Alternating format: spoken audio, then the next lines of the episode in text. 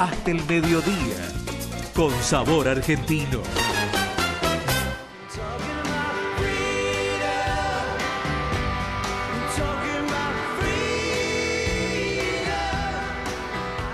Y elegimos este tema Freedom de Paul McCartney. Resulta que mm, Paul McCartney estaba en la ciudad de Nueva York en el momento de los ataques terroristas del 11 de septiembre del 2001.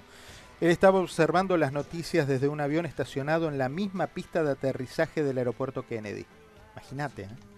Esta cercanía hizo que el suceso, claro, le impactara aún más y le llevó a expresar sus sentimientos en esta canción.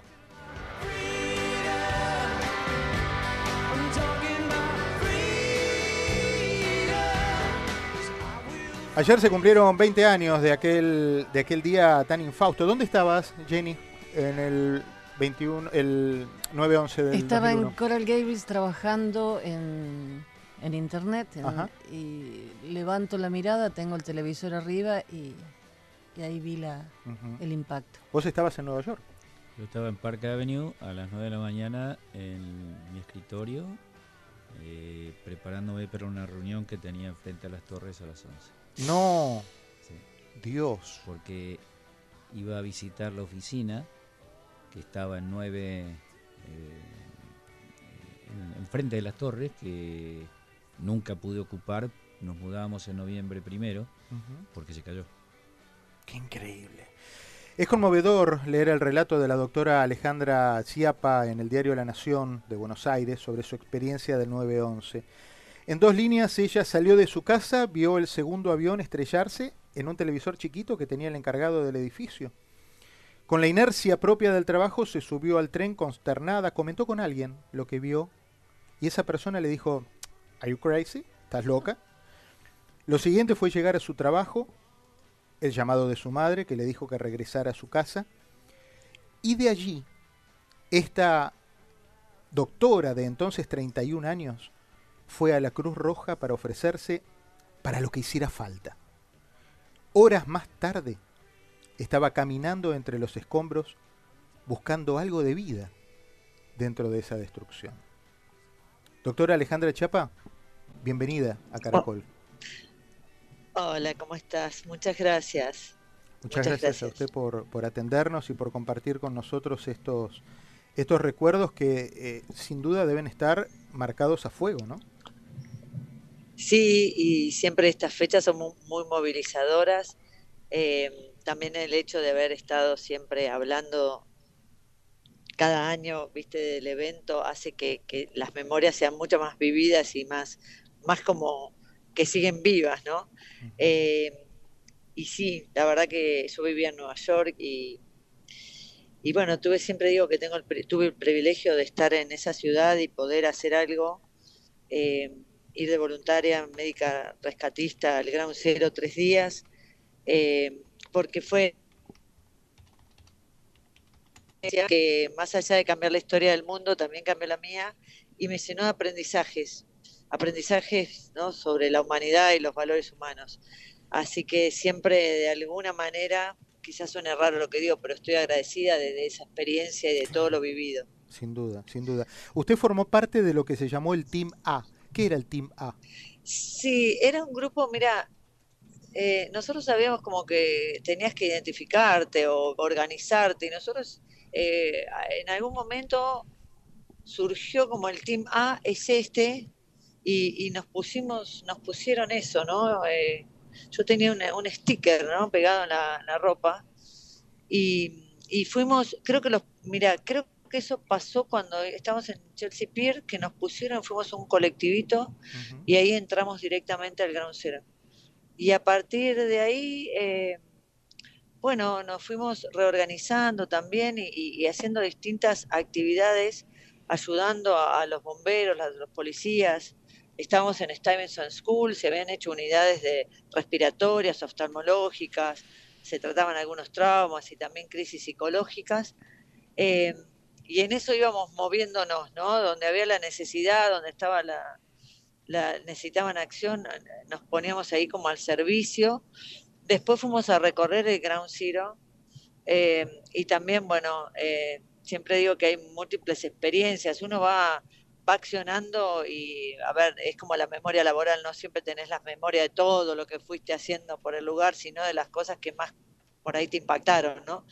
Em, y, bueno, dentro de esas, de esas eh, historias o de esas experiencias eh, estaba el hecho también de, escuchar o de abrazarnos con bomberos que estaban sentados llorando. Imagínate que eh, la visión de lo, de, lo, que estaba pasando era catastrófica, el medio ambiente y las personas también devastadas, ¿no? Inclusive las que querían ayudar, otras que estuvieron en el momento y siguieron ahí, eh, que perdieron a sus compañeros, eh, bomberos, bueno, era mucho dolor en el, en el campo. Y después lo que hicimos fue evacuar edificios. Nosotros, uno eh, mira, estoy casi segura, siempre digo, porque de hecho fui después, era el, el, el 310 de la calle eh, Chamber Street.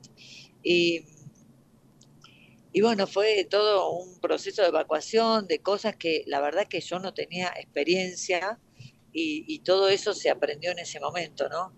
Eh,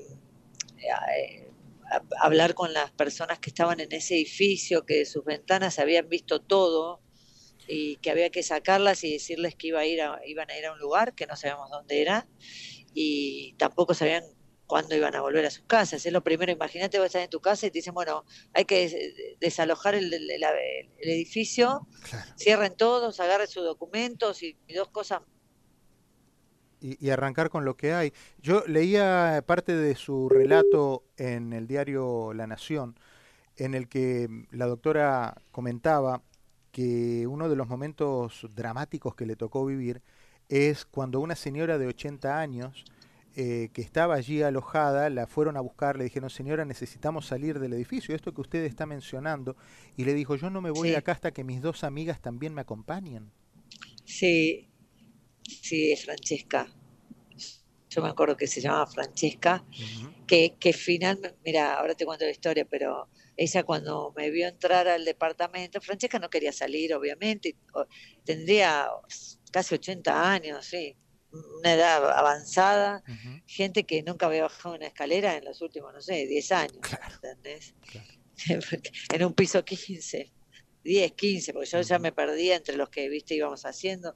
Eh, y, y bueno, entonces ella al verme me dice, que estaba muy flaquita que entre, y yo era italiana también, ¿no? Mi apellido, entonces medio que hubo ahí una, ¿viste? Una, una, conexión. como humor, o, claro, aparte usamos el, humor, Francesca, yo parlo el italiano, tres palabras tampoco, pero bueno, era, era usar la empatía, eh, y te digo algo, yo aprendí más tarde que también habíamos usado, por lo menos yo aprendí el concepto de compasión, que tiene que ver con usar la empatía, la, eh, es como un concepto superior.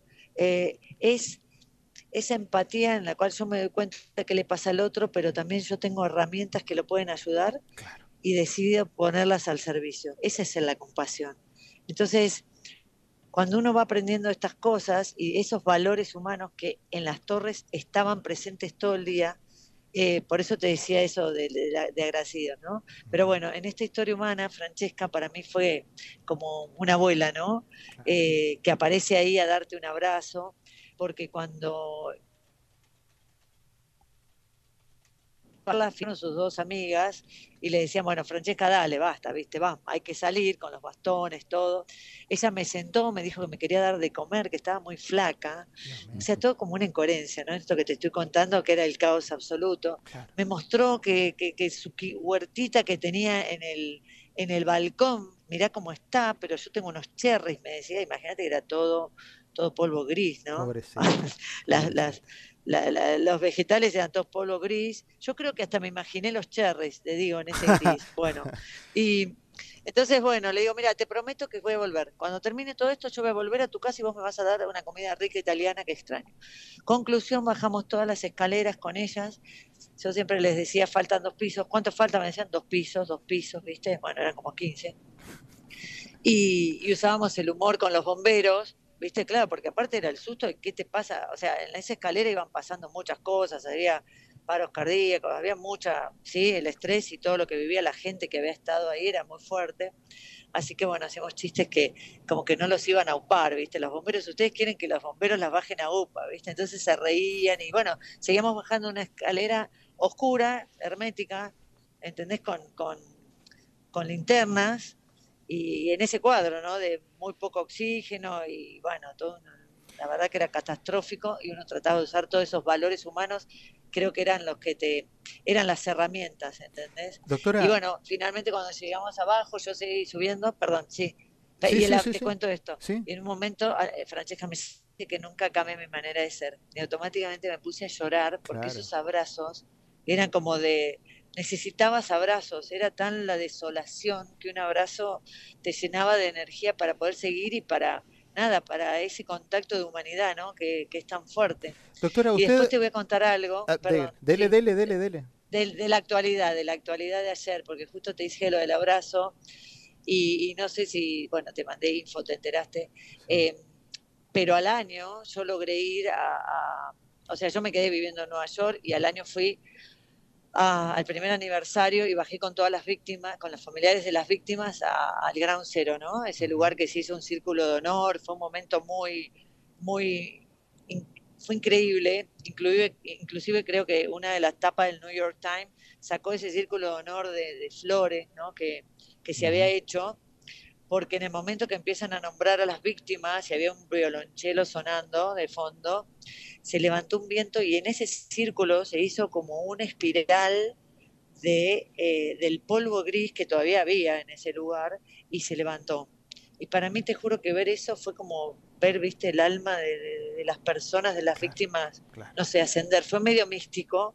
Está, o sea, hay una foto para que... sí, sí, sí, sí. A usted le tocó atender el estrés postraumático de muchas de, la, de los sobrevivientes y, muchos de los familiares de, la, de las víctimas. ¿Cuáles fueron sus propias secuelas de todo esto? Eh, yo, mira, la verdad que secuelas eh, no tuve, porque tuve después, después tuve una intoxicación con monoxia muy grave en New York, en, en, abril del 2002, que vi mi propia muerte y y, lo pasé muy mal en, la recuperación y demás, eh, como dos, tres meses de recuperación. Eh, y eso fue más traumático para mí porque fue, me impactó directo eso, ¿no? En lo que es en, la, el físico. Pero en eso de, la, eh, de, las torres, te diría que el primer mes, durante todo ese mes, sí me costaba mucho sacarme imágenes, hacía flashback o tenía problemas en el dormir o te sentís incomprendido como que nadie sabe de dónde viniste porque no vio todo el mundo lo que vos viste. Entonces la reinserción a esa vida natural, normal, cuando vos ya no sos la misma, cuesta un poco, ¿no? Y aparte es todo ese dolor de muertos que no conocía. Eso te quería cerrar después con el abrazo, por algo que pasó ayer acá súper eh, profundo eh, con los familiares de víctimas. Adelante. Que por eso te estaba diciendo lo de las, pie lo de las piedritas. En ese momento al año, el aniversario, la gente empezó a hacer acúmulos de piedras y poner las fotos, velas y empezar a llorar y a rezar por esos familiares fallecidos, porque muchos no tenían ni los cuerpos ni el ADN identificado de las personas, solo la certeza que estaban en las, en las torres. Claro. ¿Sí? Eso es algo que pasó. Hoy hay mil y pico de, de, cuerpos sin, sin, sin, sin, una identificación. O sea, imagínate 20 años más tarde. Entonces, eh, en ese momento yo, más allá de abrazarme con desconocidos y hacer el mismo duelo desde otro lugar, junté esas piedras porque pensé que algún día se las podía dar a las víctimas de las familias argentinas, que habían sido cinco, Guillermo eh, Chalkov, Pedro Griham, eh, Gabriela Weisman, Mario Santoro y Sergio Villanueva. Eh, ellos fallecieron allá ese día. Y, pensé que podía algún día dárselas. Y después tuve como, viste, como era muy fuerte, esas piedras para mí era el sentido de la vida de esos que, que no habían sido identificados, ¿no? O de, bueno, de las personas que, que no pueden estar en ese lugar y demás. Y vos sabés que ayer La Nación me hace una nota, bueno, ayer no, en esta semana pasada hace otra, me hacen varias notas, pero una era esa, y yo cuento lo de las piedras, y, la periodista me dice, ¿sabes que yo entrevisté a unos familiares? Y le dije, mira, toda la vida me quise encontrar y preguntarles si lo quieren, porque no quería invadir la intimidad. Automáticamente ella nos contactó Y ayer justo, mira, 11 de septiembre, 20 años más tarde, nos juntamos acá, en Argentina. Yo quería estar en Nueva York por diferentes motivos de pandemia y demás, no pude. Eh, y, nos juntamos acá y les entregué esas piedras. Y no sabes el abrazo, lo que fue con cada uno de esos familiares, hermanos, hijos. La hija Camila de Pedro Griham. Bueno, sabes lo que fue ese momento, 20 años más tarde. Eh, indescriptible. Y, la, y fue como momentos, viste, de sanación. De, esos, de, las víctimas decir, ¿sabes qué? Yo necesitaba algo de esto. Me interesa saber cómo fue o cómo ha sido a lo largo de estos 15 años de vida que tiene Catalina, su hija, cómo ha sido ah. cada 9 eh, cada 9-11. Ver por televisión, me imagino ayer alguna de las conmemoraciones con su hija de 15 años diciendo, mira, ahí pasó esto, allá pasó esto, eh, y, contarle la historia de Francesca y contarle la historia de, de, lo, de los rescates que usted pudo hacer. Sí, bueno, mira, Catita, eh, pobre, yo siempre digo pobre chica, porque ella, viste, la he llevado a muchos lugares, pero, y ayer también miramos algo, pero yo la verdad que tenía este encuentro con los familiares, así que después de ver a la mañana, un poco ahí en, New York, y cuando nombraban a las víctimas y demás, me fui a encontrar con las personas. Y bueno, Catita le digo, ¿querés venir? y ella tenía justo un acontecimiento, 15 años, viste cómo es, entonces, bueno, me dice, no, mamá, ¿puedo no ir? No, le digo, está bien, no pasa nada. Pero nosotros fuimos, eh, fuimos, primero que todos los años, sí, tal cual, ¿no? Viendo, ella me veía, o me abrazaba cuando éramos más era más chiquita, estaba conmigo, bueno. Y yo le había hecho una promesa en el 2007, que habíamos ido a New York y ella era muy chiquita, que cuando estuviera en la Torre Freedom, yo iba a viajar con ella y le iba a contar la historia. Y creo que eso fue el momento como eh, que fue en el 2016. Nos fuimos las dos solas a New York y, bueno, y ahí la llevé a recorrer, eh, a subir a la Torre Freedom y mostrarle cómo se veía y contarle todo lo que veía de las torres. Y, lo, y, lo, y, lo más impactante para mí, y fue muy conmovedor, te soy sincera, y para ella creo que, que también entender, ¿no? Eh, fuimos al museo. Uno, uno no va naturalmente a museos que son su vida real, ¿no? Viste que el museo es como una historia del pasado. ¿Sí? Entonces, entrar al museo y con ella, por primera vez, y, ella me miraba y me decía, mamá, ¿y vos viste esto? ¿Vos viste este camión, viste, no sé, de policía? ¿Vos viste? Sí, era lo que había y demás. Y nos pasó algo que fue, te juro, esos son, yo siempre digo, son como regalos, ¿no? Que te hace la vida en un momento veníamos caminando y había una guía explicando, hay un, lugar donde explican lo que pasó cuando caen las torres, ¿no? Con videos, todo, y vos como que pasamos caminando por eso, y la mujer lo explicaba también, que yo me paro y le escucho, ¿viste? Le, explicaba eh, con el, eh, es? Con el micrófono, ella lo hablaba en inglés y bueno, cada uno escuchaba, ¿no? Sí. Con la traducción. Y lo hablaba tan viste, yo lo escucho y digo, estuvo acá, ¿no? Y haces esa como empatía con alguien que estuvo. Y me quedo parada al lado, ¿no? Y la miro, ¿no? Sin los auriculares yo, o sea, no estaba en el grupo, ¿no? Y, y cuando termina le digo, ¿vos estuviste acá también? Le digo, porque yo estuve y, contaste tan bien la historia, la gente conmovida, viste, lloraba, ¿no? Porque el que no conoce era muy fuerte como lo contaba. Entonces ella me dice, me dice, no, yo no estuve acá, yo estoy contando la historia. ¿Y vos estuviste acá? Me dice. Entonces le dije, sí, le digo, bueno, eh, sí, fui, fui médica, no le explico más o menos. Y le digo, pero seguí haciéndolo como lo haces porque es, fue así, ¿viste? Cuando, o sea, como que la, la felicité porque estaba transmitiendo real, ¿no? Claro, claro.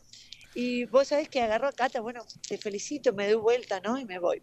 Y cuando me estoy yendo, ella le dice a la gente, eh, esta, esa mujer que se va con su hija, no sé, algo así, eh, fue médica rescatista el 11, el, el, atentado, ¿no? Y la gente empieza a aplaudir. No, vos sabes que, mira, te lo cuento ahora y me emociono porque aparte es como que vos decís, no, no, no, viste, no, no me lo merezco, no, no, no es, no, no es que, no es para mí.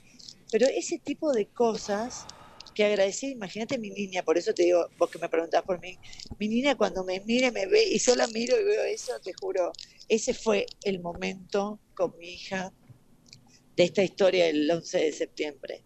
¿Entendés? De ese, como, viste, como que hay que ese cierre, ese momento. Claro. ¿Viste? Y me dice, mamá, te conocían, ¿viste? Esas cosas, de, digo, con esa mirada Claro, con esa mirada del chico, claro. Eh, de, Viste que vos decís, bueno, ojalá le sirva de ejemplo bueno en la vida para algo, para todos los valores, lo que uno, uno trata de dejar, ¿no? Eh, en realidad, yo siempre digo, trato de dejar huellas, no cicatrices, eh, cuando doy las conferencias, y, y, era eso, ¿viste? En, ese lugar, en todo eso, dejar algo que, bueno, que es la idea, ¿no? Cuando uno trasciende historias, eh, ¿qué, dejamos, ¿no? En este mundo, en esta pandemia, en este día para, para, para nuestros hijos y para, para los que vienen, ¿no? Cuando hablabas de los aplausos, me recuerdo, después de esos días, yo estaba en Nueva York, yo estaba en, en, Park y la 53 ah, y me iba a ir, pues me, me, iba a mudar para ahí abajo. Y recuerdo ese día que terminamos de trabajar a las 3 de la mañana porque el sistema financiero no lo dejamos caer y el olor, la gente, los llantos, el ejército. Y recuerdo después toda la secuela en las semanas posteriores, cada vez que ibas a un restaurante y entraba un recatista, un bombero, un, militar, la gente se paraba y emocionadamente aplaudían. Ah, sí, es verdad. ¿Recuerdas eso? Ahora que decís, sí, y me acuerdo Era, Y te digo, era llorar cada vez que ibas a un restaurante porque entraba un, pobre soldado que a lo mejor iba a comer un sándwich y nos parábamos todos y aplaudíamos. Y después hubo un evento Ayer a la noche me quedé hasta la una y media viendo todo el evento porque ayer este, muy inteligentemente organizaron el, eh, por el campeonato de béisbol el partido entre los New York Yankees y los Mets. Y ah, tiraron, me emociona, y tiraron el pitch los dos coaches de ese momento que eran Bobby Valentino y, y Joe Torre. Y yo estuve después en el partido, 49 días después, que se juegan los World Series en la cancha de los Yankees, y tira el pitch inaugural, lo tira George Bush, con Giuliani al lado y demás. 42 mil personas llorando. Claro. Llorando. Y la emoción, porque creo que todos los que pasamos o vivimos, por supuesto vos lo viviste en una situación mucho más traumática, más compleja, pero creo que en ese momento todos nacimos neoyorquinos de por vida. Y una cosa que te digo de New York que cambió, y, me acuerdo, ¿no? Eran que nos mirábamos a los ojos. Vos antes del 11 de septiembre nadie te miraba, eras un número, caminabas, viste la, locura poderosa de, todo, ¿no? Y en ese momento era mirarte, era mirarse en el subte eh, y donde alguien veía que había un, viste, una mirada de más de tristeza, era, era, ya, viste, tocarte y, ¿Estuviste? ¿Te pasó? ¿Perdiste a alguien? Y, la otra cosa, La otra cosa, a ver si recordás, entre el primer accidente, el primer, eh, porque a mí me pasó lo mismo, yo cuando bajé y vi el segundo dije esto no es un accidente, acá hay algo más. Tal cual.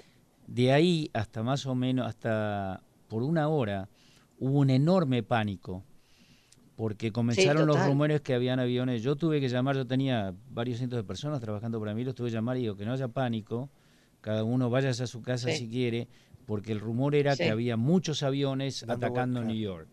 Entonces ahí en City Core Center y demás decían, vienen para acá, vienen, y todo el mundo quería salir corriendo. Y, no era, bueno, eh, viste, y en realidad salieron corriendo porque inclusive nosotros teníamos clientes que vivían en las, que trabajaban en las torres y algunos de ellos hablaron. Yo recuerdo gente, yo no hablé directamente, gente que estaba hablando con gente que decía, me voy a morir, me voy a morir. Y eso quedó grabado. Alejandra, yo le, agradezco eh, mucho la gentileza de habernos atendido, de haber compartido de vuelta a todos estos recuerdos que, que ha tenido y que, y que anualmente los vuelve a reflotar. Eh, y, bueno, nada, gracias por, por, habernos atendido, pero gracias también eh, por, por, haber estado ahí, por haber eh, abierto el corazón en ese momento y, no hacerle caso a su mamá que le decía andate a casa y haber decidido ir al haber decidido ir al, a la Cruz Roja a ofrecerse para, para dar una mano. Así que muchas gracias por todo eso. Yo creo Gracias. Yo creo que tu madre, viste que tu madre te conoce. Claro. Y, yo automáticamente sentí ese llamado y no hubo, no hubo otro pensamiento. No, eh, era ir a eso. Y, y bueno, nada, gracias a ustedes. Ahora después les escribo por privado y les agradezco muchísimo eh, la entrevista y también gracias por todo lo que hicieron. Eh, Norberto estando en Nueva York, sé que hay un montón de cosas que a veces la gente hacía y bueno, no, no, no todo es público, pero había mucha solidaridad, mucha solidaridad se llama, para rescatarlo. Se llama Alejandra Chiapa, es licenciada en salud mental, fue rescatista en el 911 Argentina y también pasó por la mañana de la radio. Hasta el mediodía, con sabor argentino.